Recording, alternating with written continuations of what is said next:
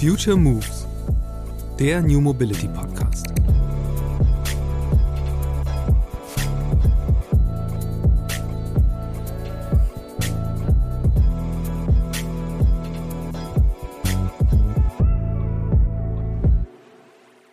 Also man kann ja gerne sagen, dass ein moderner Dieselmotor irgendwie schon echt ein kleines Wunder der Technik ist. Also ich bin auch selbst viel zu technikbegeistert, um das nicht anzuerkennen. Äh, er läuft ja leider mit fossilen Rohstoffen momentan zu 99 Prozent, deswegen äh, ist es halt ein Problem. Aber dass das irgendwie eine coole Maschine ist und irgendwelche Leute sich im 19. Jahrhundert sich das schon ausgedacht haben, das finde ich auch bewundernswert. Äh, das Seltsame ist halt, dass da auch voll hinten runterfällt, dass ja auch all die anderen Dinge irgendwie eine ordentliche Portion Ingenieurskunst brauchen. Also, um ein 6 Megawatt äh, äh, Windrad irgendwo hinzustellen und, und in Moosboden irgendwie zu verankern und dann dafür zu sorgen, dass das gerade bei starkem Wind äh, also riesige Mengen Strom erzeugt und das auch lange macht, über 20 Jahre ohne kaputt zu gehen, ist halt ja mal mindestens genauso cool in meinen Augen. Äh, oder auch, ja, was, was, äh, was Photovoltaikzellen heutzutage schaffen oder äh, auch, auch was, für, was für Speicher es gibt, was, was die Batteriezellen äh, schaffen. Das ist ja auch als Ingenieurskunst. Ja, genau so ist es. Immer wenn Jan Hegenberg diesen Satz auf Twitter liest, dann denkt er sich, ja, genau so ist es eben nicht. Denn sobald es um komplexe Themen geht, wie die Energiewende oder Rohstoffe für die Antriebswende, dann gibt es in der Regel eben keine einfachen Antworten. Aber dafür jede Menge Fake News. Wie viele Menschen die Ahnung haben, kann sich Jan über den Quatsch, der da steht, ziemlich aufregen. Doch statt einfach zurückzutrollen, macht er sich an die Arbeit. In mühevollen Recherchen checkt Jan alle Fakten, um in der Regel jede Menge sachliche Fehler zu finden. Und dabei belässt er es nicht. Er schreibt die Ergebnisse seiner Recherchen in ausführlichen, auch für Laien verständlichen und ziemlich unterhaltsamen Blogposts zusammen. So hat er es zunächst mit den Mythen zum Thema Veganismus gemacht. Aus dieser Zeit stammt auch sein Pseudonym, der Graslutscher. Und seit ein paar Jahren widmet er sich verstärkt dem Blödsinn, den er über den Ausbau der erneuerbaren Energien und Elektroautos liest und der von deren Gegnern tausendfach in sozialen Medien geteilt wird. Dabei geht es nicht um den Quatsch, den selbsterklärte ExpertInnen auf Twitter raushauen, sondern um seriöse TV-Dokumentationen, Artikel anerkannter Nachrichtenseiten oder Aussagen von populären WissenschaftlerInnen. Mit seiner Arbeit erreicht Jan inzwischen mehr als 65.000 Twitter-FollowerInnen. Ich gehöre seit einiger Zeit dazu und freue mich jedes Mal, wenn Jan mit großer Akribie und viel Humor einen Bullshit-Fake-News-Artikel auseinandernimmt. Weil die paar 10.000 FollowerInnen im Vergleich zu den 80 Millionen Menschen in Deutschland aber kaum ins Gewicht fallen, hat er nun ein Buch geschrieben. Weltuntergang fällt aus. Warum die Wende der Klimakrise viel einfacher ist, als die meisten denken und was jetzt zu tun ist. So heißt es. Und genau darum geht es auch in dieser Episode des Future Moves Podcasts mit Jan Hegenberg, aka der Graslutscher. Hallo Jan, schön, dass du im Podcast bist. Ja, hi Christian. Freut mich. Danke. Danke für die Einladung. Du hast in deinem Buch einen sehr schönen Vergleich und zwar sagst du, E-Autos sind der Koriander der Verkehrswende. Äh, was genau meinst du damit? Ja, äh, mit Koriander ist es ja so, wenn man, wenn man irgendwie ein Gericht mit Koriander nennt, dann hat man sofort äh, die Hälfte der Leute, die einen supporten und die andere Hälfte äh, ist super sauer, weil sie Koriander ekelhaft finden. Und bei E-Autos ist es ein bisschen genauso. Es ist unglaublich polarisierend, das Thema. Äh, oder sagen wir mal, polarisierender, als es eigentlich sein müsste. Denn eigentlich holt es fast alle irgendwo ab, finde ich. Und trotzdem gibt es unfassbar viel Streit darüber. Und das ist irgendwie ein bisschen verrückt, finde ich. Bevor wir darüber mal sprechen im, im Konkreten und du auch mal ein bisschen erzählst, was dir da für, für Dinge begegnen äh, von Seiten der Kritiker, Skeptiker, was auch immer äh, an der Mobilitätswende oder auch Energiewende, ähm, müssen wir, glaube ich, einmal kurz erklären, äh, wie du überhaupt dahin gekommen bist, wo du bist, weil angefangen hast du ja als Vegan-Blogger unter dem Namen Der Graslutscher. Heute machst du Fact-Checking der Energie- und Mobilitätswende. Gib mal im Schnelldurchlauf einen kurzen äh, Exkurs über diesen Weg dahin. Also ich bin eigentlich immer noch Vegan-Blogger, würde ich sagen. Nur der Fokus hat sich ein bisschen verändert. Also wenn jetzt was ganz Schlimmes über Veganismus irgendwo veröffentlicht wird, werde ich auch das fact-checken. Es hat sich nur einfach wahnsinnig verlagert. Ähm, ich habe irgendwann aufgehört, Tiere zu essen und äh, hatte auch gar nicht vor, damit jetzt irgendwie groß in die Öffentlichkeit zu gehen. Aber ähm, habe im Internet halt schnell gemerkt, dass da unglaublich viel ähm, gefährliches Halbwissen, sag ich mal, unterwegs ist. Und das hat mich hauptsächlich genervt. Ich wollte das auch gar nicht irgendwie professionell machen. Ich bin da hingekommen wie die Jungfrau zum Kinder, wie man so schön sagt. Ähm, und weil ich dann so ein bisschen Übung auch hatte mit, äh, ja, mit Fact-Checking und, und Quellenprüfen und sowas, ähm, und mir das Thema Energiewende und Verkehrswende eben auch am Herzen liegen, habe ich dann gemerkt, okay, momentan ist das irgendwie so fast der neue Veganismus, könnte man schon fast sagen. Also wenn Leute ein E-Auto fahren oder mit dem Lastenrad unterwegs sind äh, oder eben sagen, ich bin für Windkraftanlagen, dann sind die ja denselben Aggressionen ausgesetzt wie früher die VeganerInnen. Ja.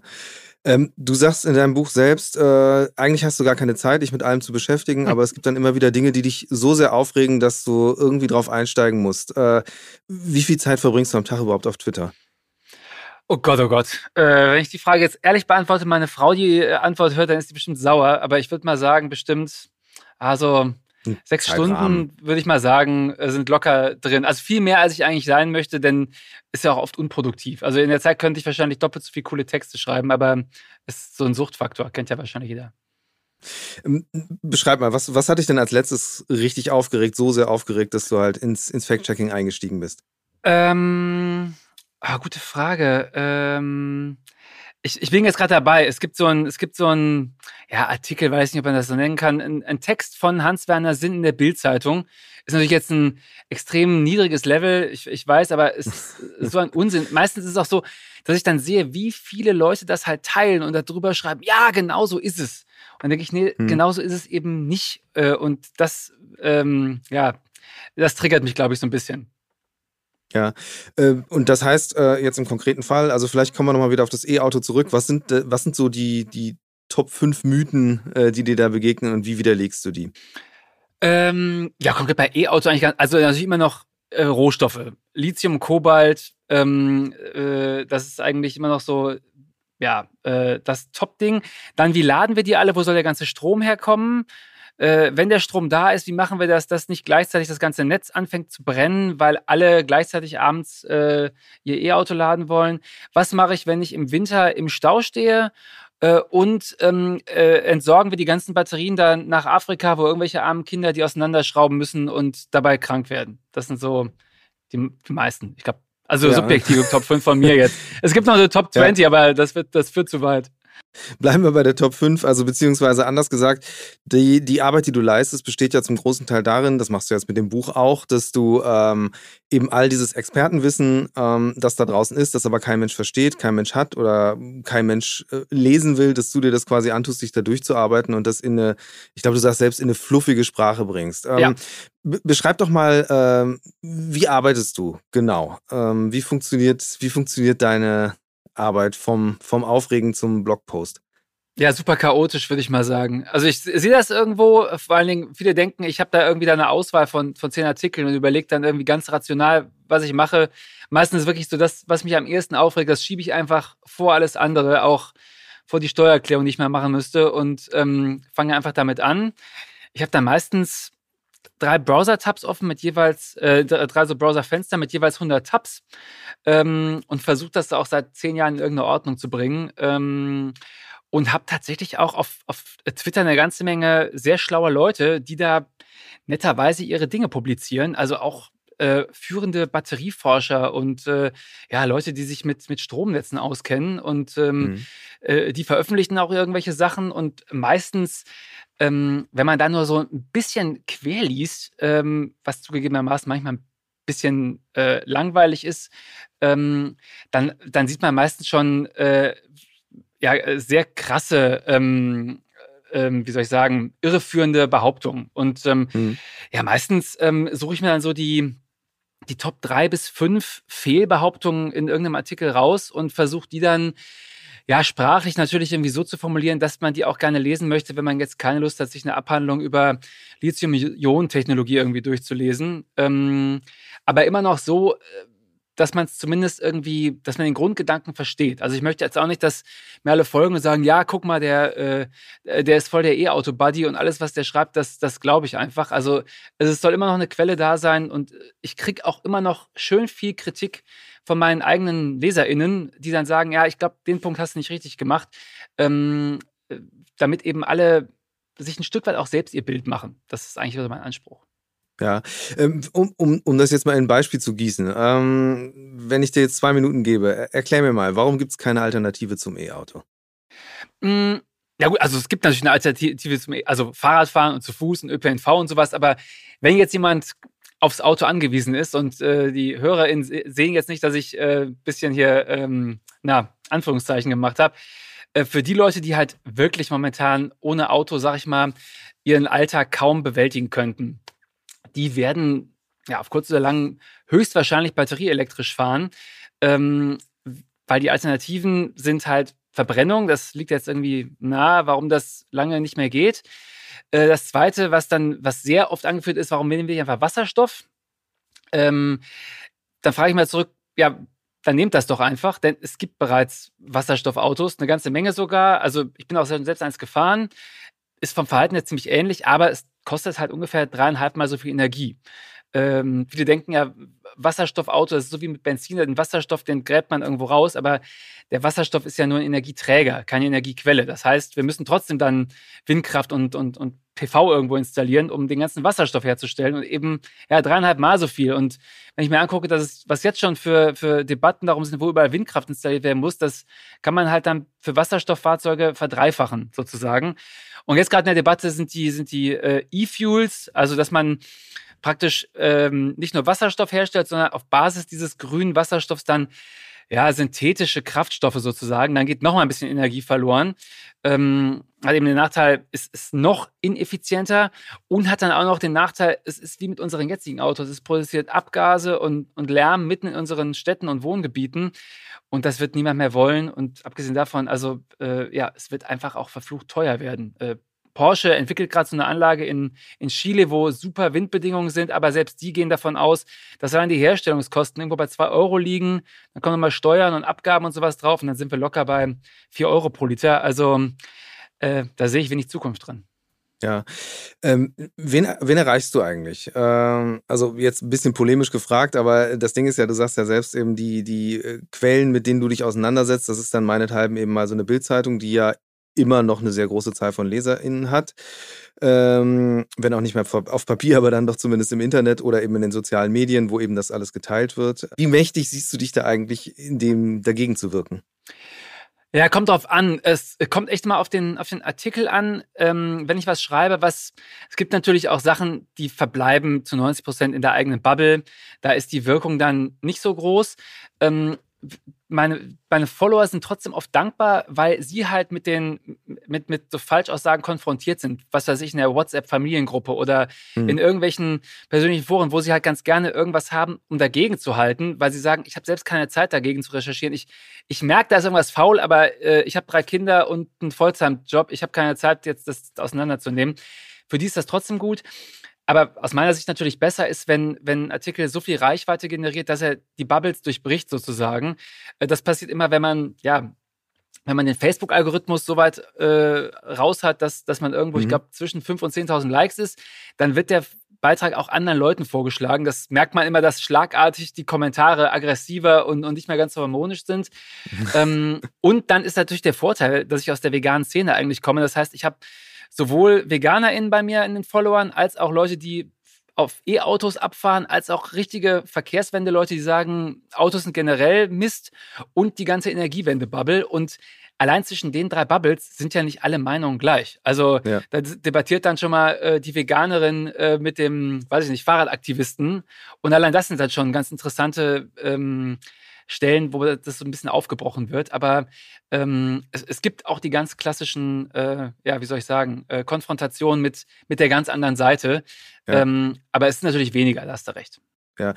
Wie sehr moderi moderierst du das, was da so innerhalb jetzt deiner, deiner Zielgruppe stattfindet?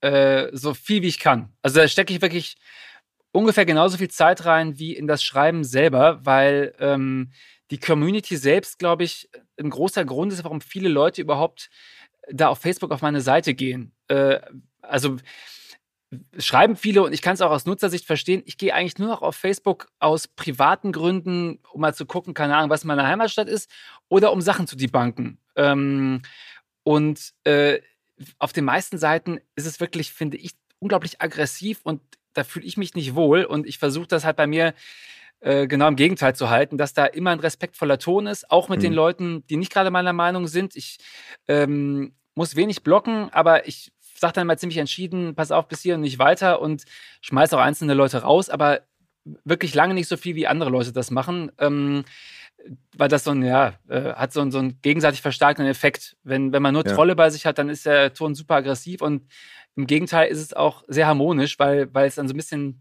ja fast selbstreinigend ist, würde ich mal sagen. Also die Community. Ja, und äh, wenn du, äh, wenn du dir dann aber anschaust, ähm, jetzt mal so über die Zeit betrachtet, du machst das ja schon relativ lange jetzt, ähm, verändert sich die Debatten, ja, ich nenne es mal Kultur? Also werden, ähm, werden, die, werden die Auseinandersetzungen tatsächlich auch ein bisschen faktenbasierter mit der Zeit, weil einfach die Leute ein bisschen mehr Ahnung haben als nur das ja, Klischee? Ja, finde ich schon. Finde ich schon. Ich habe, also gerade diese ganzen Mythen zu Veganismus, da muss ich manchmal gar nicht groß was schreiben. Ich, dann poste ich einfach nur irgendwas möglichst, was, wenn, keine Ahnung, äh, irgendeine Politikerin hat was super Absurdes gesagt, dann poste ich das oder sowas. Und dann sagen auch die Nicht-VeganerInnen dazu, ja, okay, das ist Quatsch. Äh, weiß ich schon, was weiß ich was. Ähm, äh, ja, was, dass das äh, ein Sojaschnitzel nicht aus äh, Chemiefraß besteht oder sowas.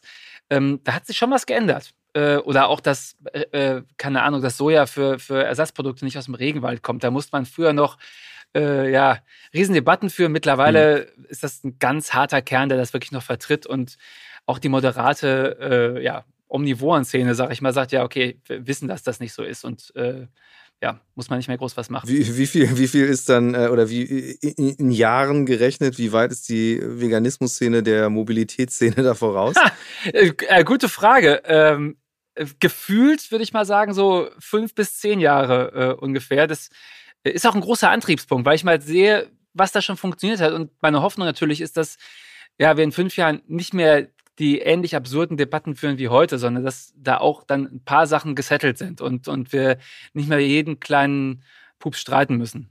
Ja, was, was, was ist deine Einschätzung oder was glaubst du, woher, woher kommt diese, diese unglaubliche Flut an, an Fake News oder tendenziösen äh, Zusammenstellungen von Fakten, also gerade in Bezug auf das Thema Elektroauto. Es gab ja da, ähm, darüber war ich auch ursprünglich mal auf, auf dein Profil gestoßen, dass du dich da mhm. sehr, sehr, sehr intensiv an einer Dokumentation abgearbeitet hast. Ich glaube, vom NDR war das. Äh, berichtige mich, wenn das falsch ist. Ja, ähm, NDR hat es wiederverwertet. Die ARD hat es, glaube ich, ursprünglich mal produziert, aber das wird ja durch den ganzen Senderverbund dann äh, geshared. Ja.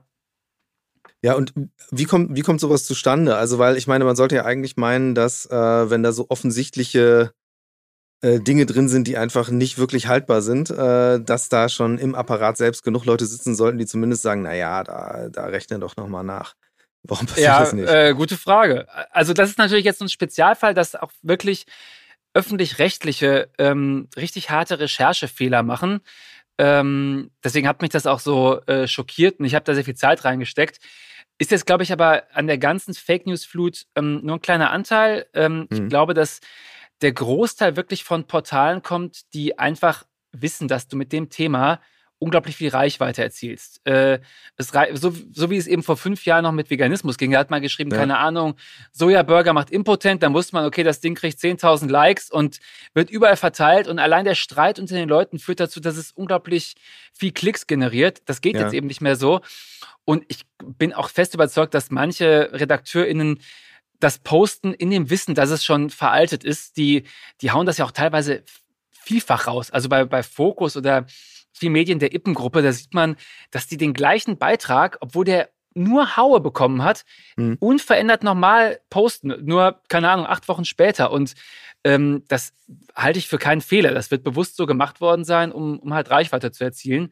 Ähm, bei den Öffis ist es wieder ein bisschen was anderes. Da hängt manchmal bei so Dokus sehr viel an einzelnen Personen. Und wenn die einzelnen Personen dann, ja, ich sag mal, äh, einem Bias unterliegen, dann geht er halt 100% in die Doku rein. Und das war in dem Fall halt, ja, dass E-Autos halt auch Ressourcen benötigen. Wer hätte das gedacht? Ähm, und dass darum dann ja, diese ganze Geschichte aufgebaut wird, ohne halt irgendwann mal den Blick darauf zu richten, wie viel Ressourcen unser jetziges System verbraucht. Also ich bin ja gar kein Gegner von. Ich finde es total gut, wenn da geguckt wird, okay, wo kommt das ganze Zeug denn jetzt her?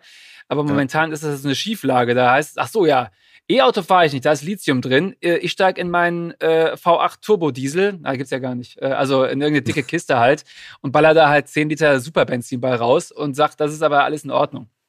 Ja, ähm, wie ist es eigentlich, ähm, dies, das, du beschreibst das ja, oder du nennst es in deinem Buch eben diese, diese Doomsday-Stories. Ähm, ja. Ist das, gibt es da eigentlich auch eine gewisse Konjunktur, die du verfolgst? Also ähm, klar, du hast eben schon gesagt, Rohstoff ist ein Riesenthema. Jetzt stellt sich ja die Frage, äh, Energie ist ja jetzt einfach gerade sehr, äh, viele Leute beschäftigen sich damit. Gibt es da auch, ist das aneinander gekoppelt?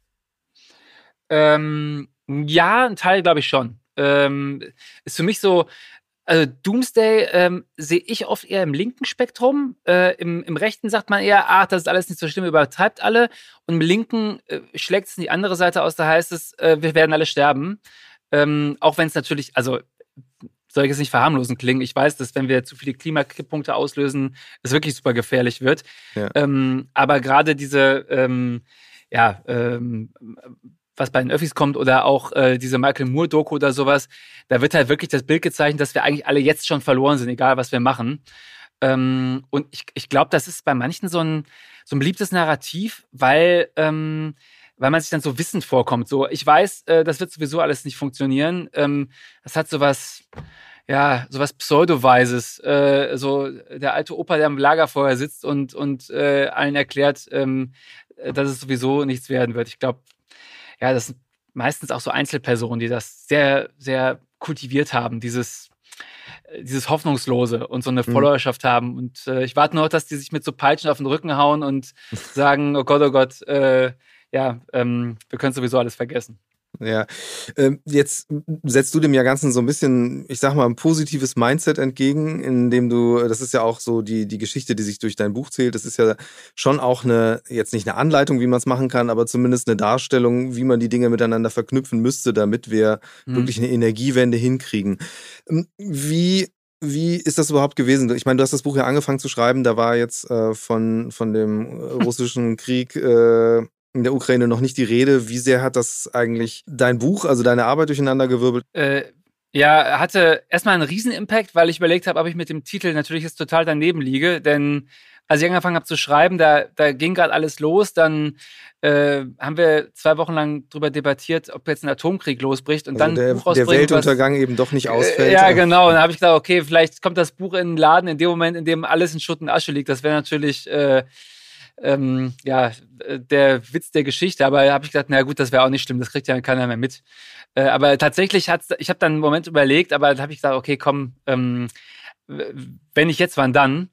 Ähm, und äh, tatsächlich musste ich an ein paar Stellen dann ähm, ein bisschen ja anpassen, sage ich mal, mhm. weil, weil manche Rechnungen so auch einfach nicht mehr aufrechtzuerhalten sind. wir sehen ja auch gerade jetzt, steigen wir wieder von, von Gas auf, auf ein bisschen Kohle um, weil es jetzt gerade nicht anders geht. Und ähm, es hat aber auch den Vorteil, soll jetzt nicht zynisch klingen, dass natürlich jetzt sehr viel Aufmerksamkeit da drauf ist. Und ja. da, wo ich früher sehr weit hätte ausholen müssen, um zu erklären, was ja, das Risiko ist, wenn wir uns von Energieimporten sehr abhängig machen, das muss man heute niemandem mehr erklären. Äh, das kann man in einen Nebensatz einbauen und jeder versteht sofort, was gemeint ist.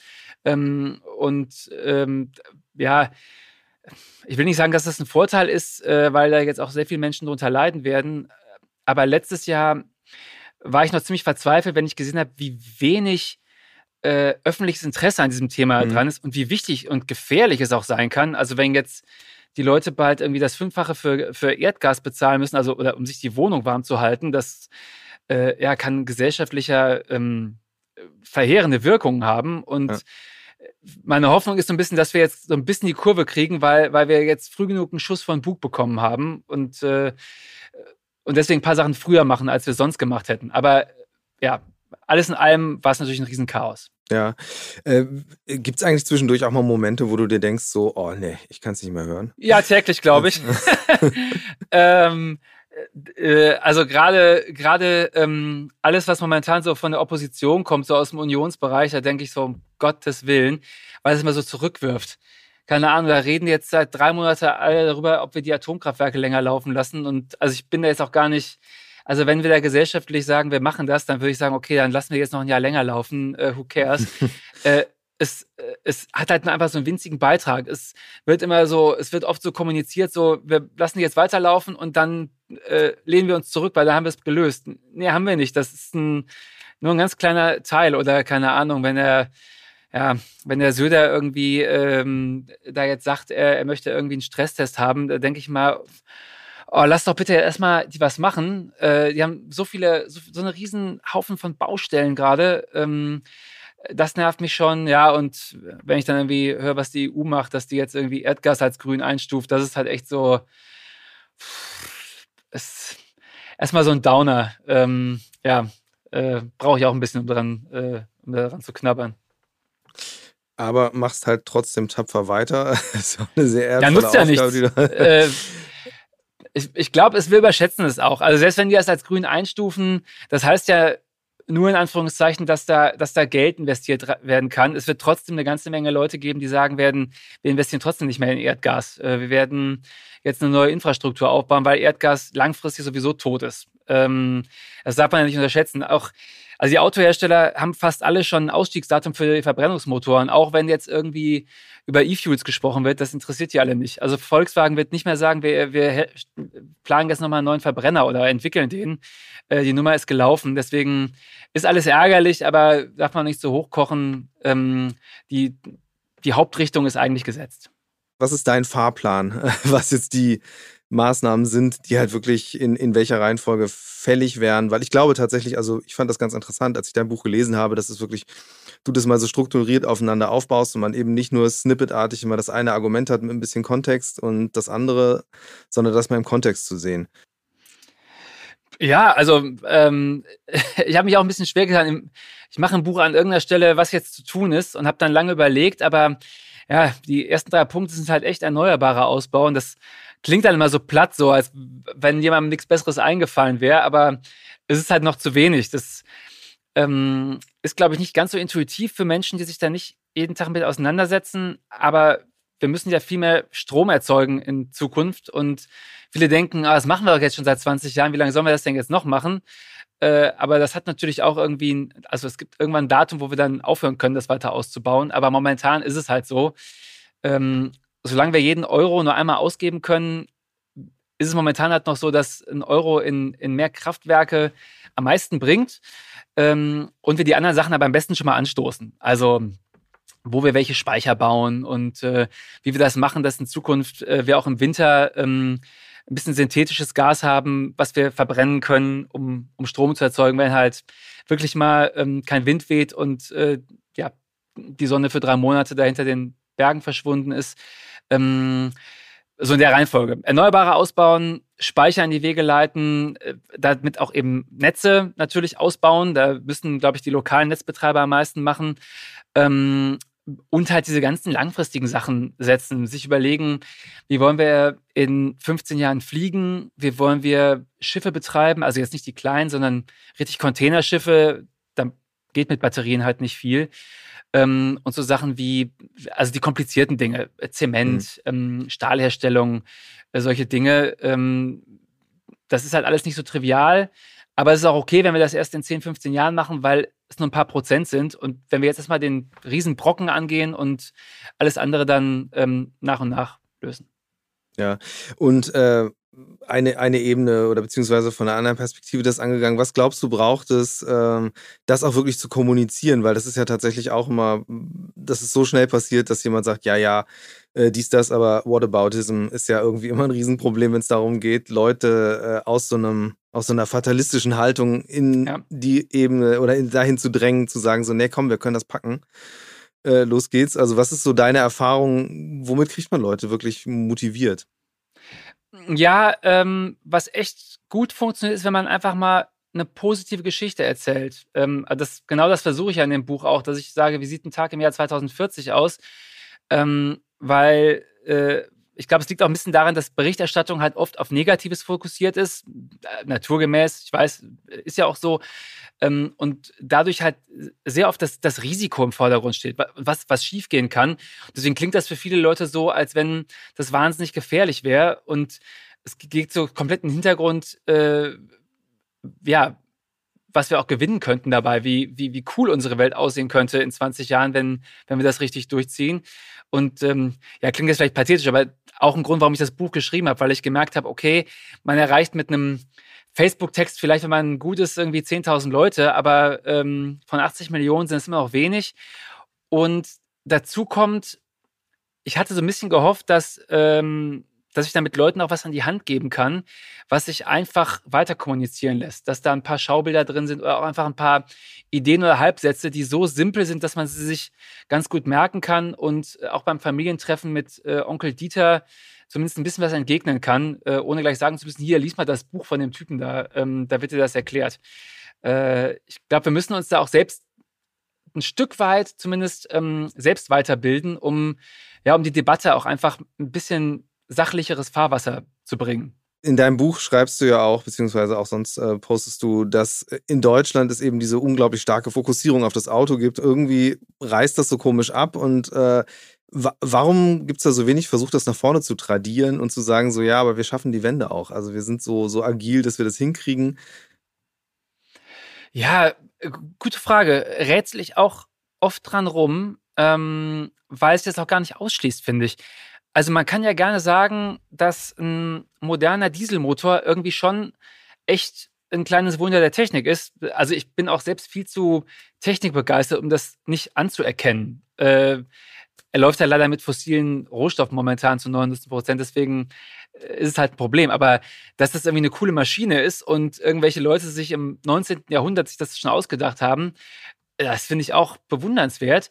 Äh, das Seltsame ist halt, dass da auch voll hinten runterfällt, dass ja auch all die anderen Dinge irgendwie eine ordentliche Portion Ingenieurskunst brauchen. Also, um ein 6 Megawatt äh, Windrad irgendwo hinzustellen und, und in Moosboden irgendwie zu verankern und dann dafür zu sorgen, dass das gerade bei starkem Wind äh, also riesige Mengen Strom erzeugt und das auch lange macht, über 20 Jahre ohne kaputt zu gehen, ist halt ja mal mindestens genauso cool in meinen Augen äh, oder auch ja, was, was, äh, was Photovoltaikzellen heutzutage schaffen oder äh, auch, auch was, für, was für Speicher es gibt, was, was die Batteriezellen äh, schaffen. Das ist ja auch als Ingenieurskunst. Ähm, und das verstehe ich selbst auch nicht. Ich habe noch keine Erklärung gefunden. Ich glaube, dass es einfach so oft als vorgeschobenes Argument ist und dann auch so ein bisschen, ähm, ja, wie soll ich sagen, ähm, mit, mit so Patriotismus verknüpft wird. So, weil der Diesel halt so eine deutsche Erfindung ist. Und naja, genau genommen ist Photovoltaik auch nur möglich, weil Albert Einstein den photoelektrischen Effekt herausgefunden hat und einen hm. Nobelpreis dafür bekommen hat. Aber ist, glaube ich, einfach unbekannt. Oder ich, hier, Werner von Siemens hat die erste Straßenbahn irgendwo hingebaut. Ähm, ist vielleicht auch eine Erzählung, die wir einfach ein bisschen öfter machen müssen, damit das ein bisschen ankommt, dass, dass man auch ähm, ja, ein Deutscher sein kann äh, und trotzdem ohne Diesel unterwegs ist und, und deswegen nicht, ja, weiß nicht, seine Herkunft verleugnen muss.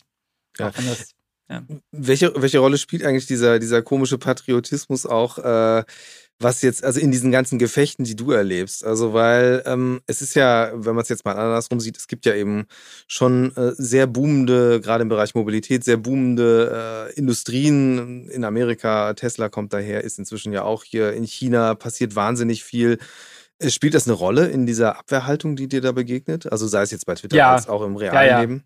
Auf jeden Fall. Äh, also ist auch eine der größten Argumente, ähm, was heißt Argumente, aber wird mir vorgeworfen, ob ich eigentlich äh, die deutsche Industrie zerstören wolle äh, und ob mir das nicht leid tun würde um die ganzen Leute, die dann meinetwegen entlassen werden. Und äh, ja, das ist natürlich so ein bisschen so eine naive Sichtweise. Also ähm, wenn die Märkte sich so ändern, dann werden wir die ganzen Angestellten nicht retten, indem wir hier weiter auf eine alte Technik setzen. Dann sind die Firmen irgendwann pleite. Vielleicht habe ich da auch einfach einen anderen, etwas anderen Blick, weil ich mal BWL studiert habe und ähm, mich damit oft beschäftige, wie so, ja, wie Firmen funktionieren und, und, und, und Produktzyklen und sowas. Aber also die ganzen Leute, die mal für Nokia Handys zusammengeschraubt haben, die haben auch ihre Jobs verloren und äh, es konnte sie nicht retten, dass äh, der finnische Staat irgendwie, keine Ahnung, da nochmal ähm, einen Handybonus verteilt hätte oder sowas. Die sind dann einfach irgendwann weg und äh, gerade, also gerade in Deutschland finde ich es manchmal absurd, wie viel die Firmen schon machen und wie wenig die Leute das wissen. Also gerade Volkswagen ist ja ganz weit vorne äh, bei der Entwicklung und setzt mit am stärksten auf, auf, auf batterieelektrische Autos. Und ähm, also wie man sich dann hinstellen kann und sagt, ich möchte aber deutsche Arbeitsplätze erhalten, ich bin für Diesel, das trägt sich auch einfach nicht mehr so, wenn man mit, mit den, also mit den Fakten gar nicht vereinbar. Äh, ist tatsächlich auch gerade in dem Fall, also es ist ja eine Partei, die das besonders tut, äh, beziehungsweise es sind zwei, aber die eine ja. davon nehmen wir jetzt nur mal wahr, weil die an der Regierung beteiligt ist. Eine demokratische. Ist. Genau. Ähm, was glaubst du, was, was überhaupt der, der, also hast du ergründet, was der Sinn und Zweck dahinter ist? Äh, weil du sagst ja völlig richtig, dass eigentlich die Autohersteller haben ja schon Zahlen zum Ausstieg definiert, die irgendwo darunter ja. liegen in der Regel. Ja. Äh, ist mir ehrlich gesagt schleierhaft. Also, ähm, ich versuche es auch zu ergründen. Ich kann mir nur vorstellen, dass ein paar Leute äh, innerhalb der Partei wirklich eine sehr große emotionale Liebe zu dieser Technologie haben. Ähm, und dann gibt es natürlich auch eine Menge, die halt äh, im, im, Süddeutschland angesiedelt sind und vielleicht auch einfach ein bisschen verbandelt sind mit den, mit den Unternehmen. Äh, und für die ist das natürlich eine Cash-Cow. Äh, von denen wissen viele, okay, wenn wir jetzt noch ein paar Jahre ein paar Verbrenner mehr verkaufen, äh, das macht sich gut in der Unternehmensbilanz, selbst wenn die ein Ausstiegsdatum haben.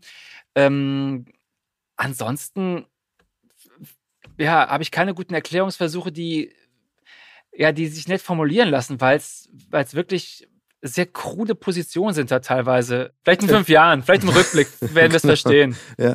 Äh, du hast eben schon selbst gesagt, es gibt ja sehr viele Dinge, die schon passieren, äh, über die man eigentlich viel mehr reden müsste. Ähm, ist ja hier auch eine Gelegenheit, das mal zu tun, weil, also das ist ja mit Future Moves, was wir machen wollen, ist ja, ja. genau äh, solche Sachen auch beleuchten. Du hast jetzt eben selbst Schöner Volkswagen Ansatz schon genannt im Bereich. Gefällt mir gut. Danke sehr äh, im Bereich Elektromobilität. Ähm, was sind noch bei, was sind noch so die Geschichten, die dir halt begegnet sind, wo du sagst, ähm, da, da, da, da müsste man eigentlich viel mehr Augenmerk drauf legen, einfach auch, weil, weil es ein Case ist, der Schule machen sollte. Also gerade so mit Fokus auf Mobilität. Was fällt dir da ein? Ja.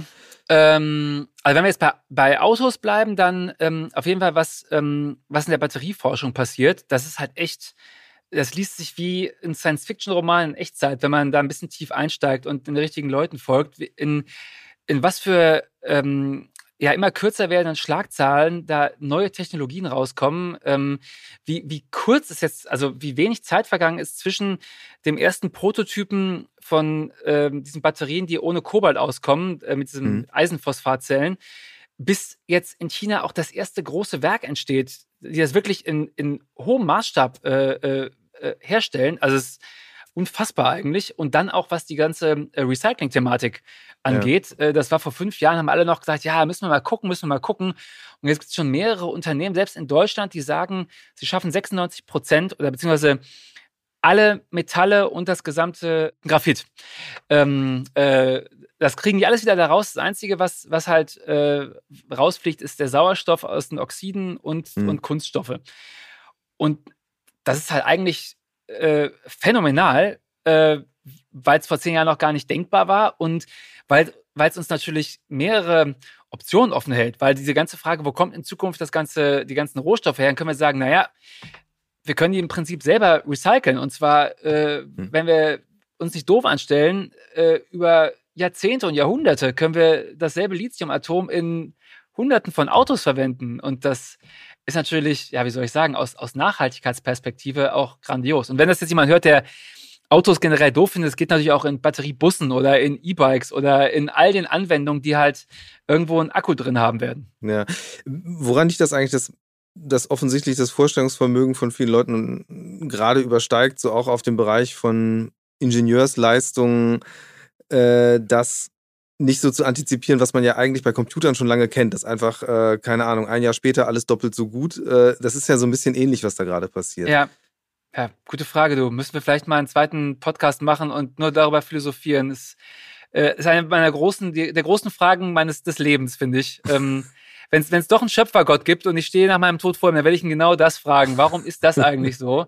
Vielleicht lese ich auch einfach zu viel Science Fiction und bin da anders ähm, aufgestellt und Leute, die den ganzen Tag nur, weiß ich nicht, äh, Tele Telenovelas gucken, die denken, ach so, ja, das geht ja alles noch nicht. Aber also gerade gerade im Jahr 2022, ich meine, wir haben jetzt gesehen, was ähm, ja, was in der IT-Branche passiert ist, was mit Smartphones passiert, was, was mit all diesen Dingen passiert. Und ähm, das wird ja alles immer schneller. Und ja, ich kann dir nur beipflichten, der Gedanke, dass ausgerechnet dieser einen Technologie äh, das nicht passiert, ist irgendwie eigentlich unplausibel. Es ist ja durchaus interessant, eben sich auch so ein bisschen mal den Utopien wieder hinzugeben. Ähm, hast, du, hast du das Gefühl, dass das eigentlich ausreichend schon stattfindet? Also es hängt ja immer gleich so dieser Naivitätsverdacht ja. dran. Ähm, Aber sollte man einfach, oder naja, ich beantworte die Frage fast selbst, aber anders, ja. anders gefragt, sie, siehst du jetzt Leute, also gerade in der politischen Sphäre oder Medien, Kunst, die eigentlich das machen, die wirklich sagen so, nee, wir machen jetzt so ein bisschen, ich sag mal, Propaganda für die bessere Welt der Zukunft? Ähm, schon ein paar, ja. Ähm, ich will jetzt nicht klingen wie, wie so jemand, der parteimäßig total äh, festgelegt ist, aber Robert Habeck ist ja momentan einer der wenigen, der sich da hinstellt und obwohl das so super problematisch ist, äh, sagt er immer noch, ja, also wenn es keine Möglichkeit gibt, das alles zu lösen, dann ist es sowieso sinnlos. Also äh, er sagt, er glaubt ganz fest daran, dass, dass das alles lösen lässt und, und ins Gute ähm, wenden. Aber es ist noch zu wenig. Also generell ist er, ich weiß nicht, wer ist auch was Deutsches. Äh, ich weiß nicht, wie, wie es im niederländischen Parlament so zugeht. Ähm, aber ich kann mir vorstellen, dass, dass da vielleicht der Mut zur Veränderung ein bisschen äh, eher gesellschaftlich verankert ist. Oder im Dänischen oder ich weiß nicht. Ähm, wie kommst du, also woran machst du das fest? Jetzt gerade die beiden Beispiele? Ja, weil da, also weil ich das Gefühl habe, dass da ähm, sowas schneller umgesetzt werden kann. Also gut, ich meine, die sind natürlich, was Digitalisierung angeht, weiter als Deutschland. Kunststück, wer ist das nicht? äh, aber äh, und sind ein kleineres Land natürlich, äh, da ist es mal einfacher, aber ähm, da gibt es einfach Lösungen, die so weit vorne sind, dass ich mal das Gefühl habe, da müssen auch einfach kürzere Entscheidungswege vorliegen oder auch einfach ähm, mehr Mut zu sagen, pass mal auf, wir riskieren jetzt mal, dass wir es anders machen und wir am Ende merken, das war vielleicht gar nicht so gut. Und in Deutschland ist es eher so, ach, bevor wir was falsch machen, lassen wir es lieber so, wie es ist. Dabei ist das ja am Ende genau dasselbe. Also ich kann auch alles so lassen, wie es ja. ist und merke dann, dass das falsch war. Äh, das wird immer so getan, als wenn, als wenn der Status quo irgendwie so per se erhaltenswert wäre. Und wenn man, wenn man davon abweicht, dann muss man ganz besonders gut begründen, warum. Und ähm, äh, dann wird man am Ende besonders gegrillt, wenn man daneben gelegen hat. Und mhm. das ist so eine, so eine kulturelle Geschichte, die ich total ablehne. Also könnte man jetzt eigentlich sagen, Deutschland ist einfach zu sehr noch Konzern. so, oder so. Ja, oder auch einfach ein bisschen konservativ irgendwie. Äh, ich habe mal das Gefühl, dass viele Angst haben, das äh, mal was anders zu machen oder auch nur auszuprobieren. Ich meine, äh, wenn man es ausprobiert, dann geht es schief, dann kann man auch wieder zurückkehren zum, wie es davor war. Theoretisch schon. Jetzt natürlich in der, in der jetzigen Situation eben mit den, den Kipppunkten, ja, die du angesprochen hast. Ist das, das natürlich nicht, ja. Kann auf, der anderen Seite aber auch, kann auf der anderen Seite aber auch alles so ein bisschen beschleunigen, wenn es gut läuft. Ist, ja. Hast du eigentlich, also gibt es auch Leute, die dich so aktiv nach Rat fragen? Also sei es jetzt aus einer politischen Sphäre oder aus anderen Bereichen? Ja, mich fragen wahnsinnig viele Leute, was sie sich für ein E-Auto kaufen sollen, ähm, wie sie am besten äh, Photovoltaik auf ihr Dach kriegen, wo sie die beste Wärmepumpe herbekommen und also ganz viele praktische Fragen und ich kann sie alle nicht beantworten, weil ich gar kein Auto habe und zur Miete in, in Wiesbaden Innenstadt wohne, äh, ohne die Möglichkeit, hier mir jemals Photovoltaik drauf zu machen. Und deswegen habe ich von all diesen Punkten leider jetzt in der, in der tristen Praxis ganz wenig Ahnung. Ich, ich weiß nur, dass es da ganz viele Probleme gibt und dass es wohl teilweise auch unglaublich aufwendig ist, äh, zum Beispiel auf einem Mehrfamilienhaus Photovoltaik zu installieren. Da muss man mhm. irgendwie mehrere Aktenordner ausfüllen. Nee, ich übertreibe jetzt, so schlimm ist es nicht, aber man ist dann irgendwie offiziell Stromproduzent und mhm. muss dann irgendwie Gewerbetreibender werden und sowas. Und äh, ich habe Angst, dass ich jetzt ganz viele Leute davon abbringe, sich Photovoltaik aufs Dach zu. mach das, mach das, das ist total cool. Ich werde danach gefeiert. Ja. Und du kannst ja auch immer noch das Ratgeberbuch hinterher schieben dann. Äh, ähm. Ich, ich, ich versuche manchmal zu vermitteln. Jetzt während des Buchs hatte ich echt wenig Zeit, aber ich hatte äh, tatsächlich überlegt, dann ein paar fähige Leute mal zusammenzutrommeln, die, die vielleicht einfach äh, äh, so ganz praktische Ratschläge und Tipps mal irgendwo zusammentragen, wo man die dann weiterführen kann. Äh, gibt es nämlich auch schon im E-Auto-Sektor. Da gibt es ähm, mhm. auf Facebook eine, so eine Facebook-Gruppe von, äh, von Frauen, die halt E-Auto fahren, die sagen, äh, sie finden das ganz angenehm, äh, unter Frauen zu sein, weil wenn sie irgendwelche Männer um Rat fragen, dann äh, sei es immer oft ziemlich von oben herab und äh, sie hätten die, die, Erfahrung gemacht, dass wenn wenn sie die Frauen beraten, dass, dass das eher zu Erfolg führt, als wenn da irgendwie ja noch ein Mann steht und sagt, äh, das geht aber nicht.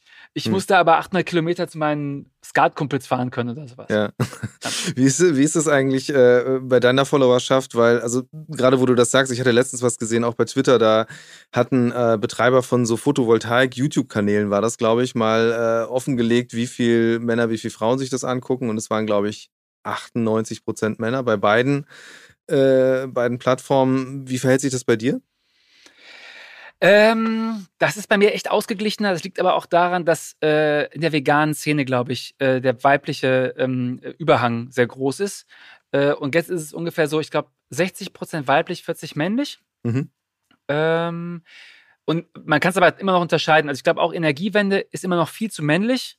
Ähm, Gerade was, was Entscheidungen rund ums Haus angeht, liegt wahrscheinlich auch einfach in der Altersstruktur, könnte ich mir vorstellen. Ich meine, die meisten mhm. Leute, die ein Haus haben, werden sind jetzt nicht Mitte 20. Mal, genau, die sind nicht Mitte 20. Da ist halt oft noch dieses, diese Struktur, der Mann, der entscheidet, was aufs Dach kommt, die Frau entscheidet, was im Herd irgendwie äh, steht. Das, ähm, äh, Im Ofen meine ich natürlich. Ähm, äh, und bei, also bei Verkehr ist es schon ein bisschen anders.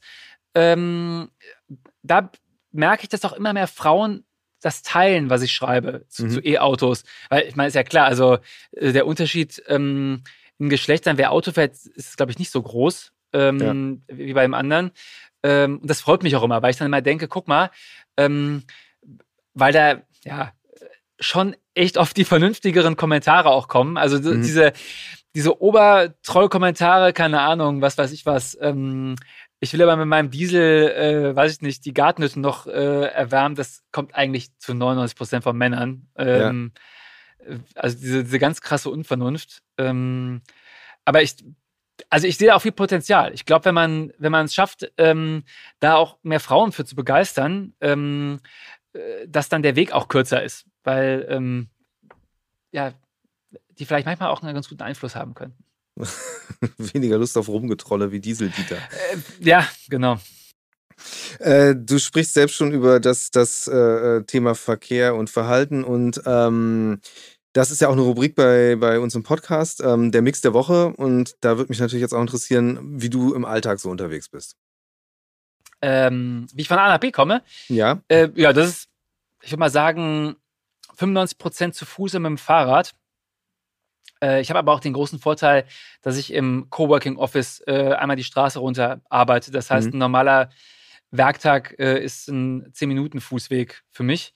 Ähm, ich habe es aber auch vorher so gemacht. Also ich versuche das ganz ähm, aktiv auch so zu machen, ähm, weil ich daran glaube, dass wir zumindest in den Ballungszentren ähm, davon profitieren, wenn wir möglichst wenig Autos einfach hier haben.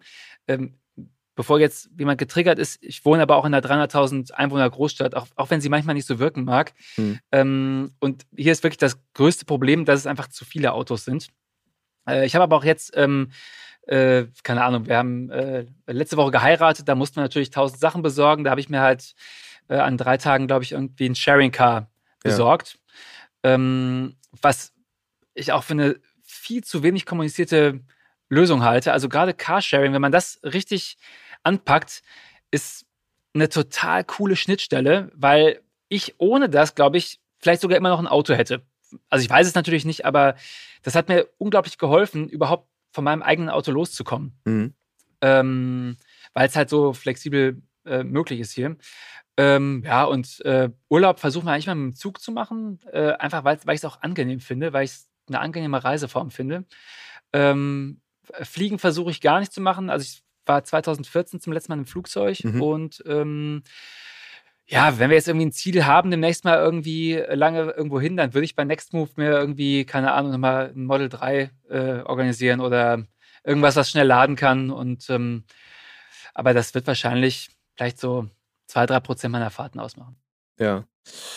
Ähm, nach vorne geblickt äh, und jetzt auch mal auf die Mobilitätswende betrachtet. Ähm, diese, diese Erzählung, die es da gerade gibt, äh, beinhaltet ja all das, was du gerade sagst. Also Carsharing ist die Zukunft, aber kommt nicht so richtig vom Fleck äh, in der Realität. Und äh, trotzdem wird ja immer ein sehr ähnliches Bild gezeichnet. Äh, da nehme ich uns jetzt auch gar nicht aus von der Welt, die halt einfach äh, multimodal funktioniert. Und das ist ja auch sehr viel, aber es ist halt eben immer noch sehr viel Wunschvorstellung.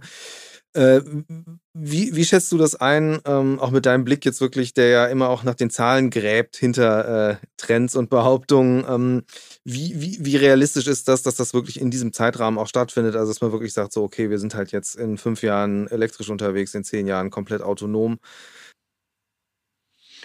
Ähm, komplett elektrisch wird länger dauern. Ähm, ja, da gibt es ja verschiedene Modellrechnungen. Ich glaube, äh, also die, die ich am meisten jetzt gesehen habe, geht irgendwie davon aus, dass wir bis ähm, 2030, ich glaube, irgendwie irgendwas zwischen 40 und 50 Prozent im Bestand haben.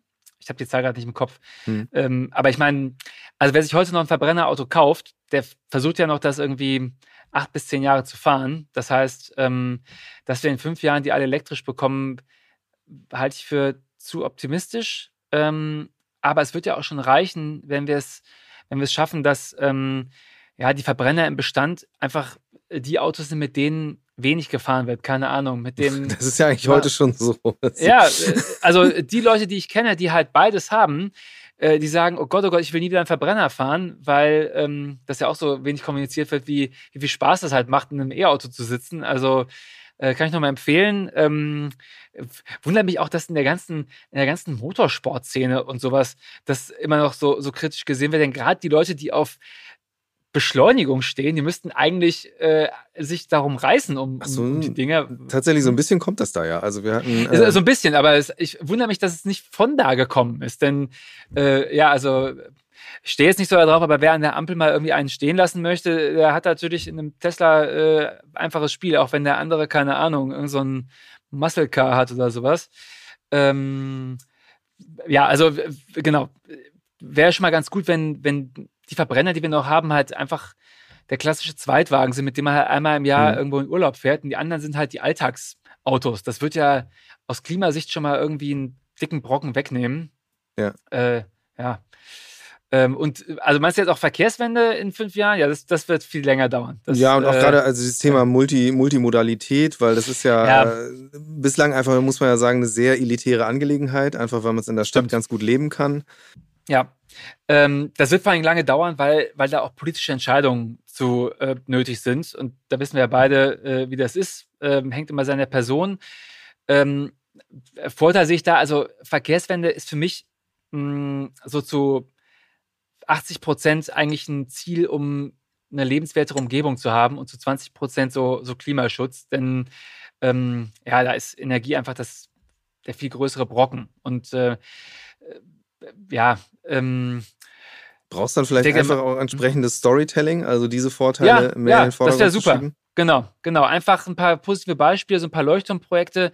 Tut sich Deutschland halt leider schwer. Und das Ärgerliche ist, dass es gibt ja schon tolle Städte, die das halt vormachen, aber immer wenn die im Ausland sind, dann erreicht man eine ganze Menge Leute eben gar nicht, weil die dann sagen, ja, das ist aber nicht in Deutschland, das kann man nicht vergleichen. Ähm, und wenn man dann mal da gewesen ist, dann merkt man halt, wie schön das auch einfach ist. Dann würde ich mir am liebsten, keine Ahnung, ähm, äh, tausend Deutschen einfach äh, for free ein Ticket schenken, um mal irgendwie eine Woche äh, durch Amsterdam zu streifen und zu merken, wie, wie angenehm das auch einfach ist. Das ist doch eigentlich, eigentlich gerade äh, ein schönes, schönes Tool. Auf Twitter ist das doch mit den 9-Euro-Tickets gab es das doch, dass man die verschenkt hat.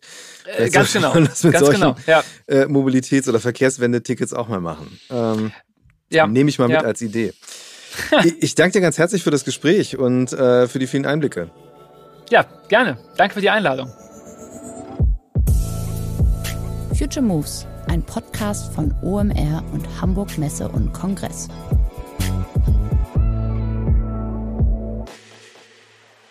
Dieser Podcast wird produziert von Podstars bei OMR.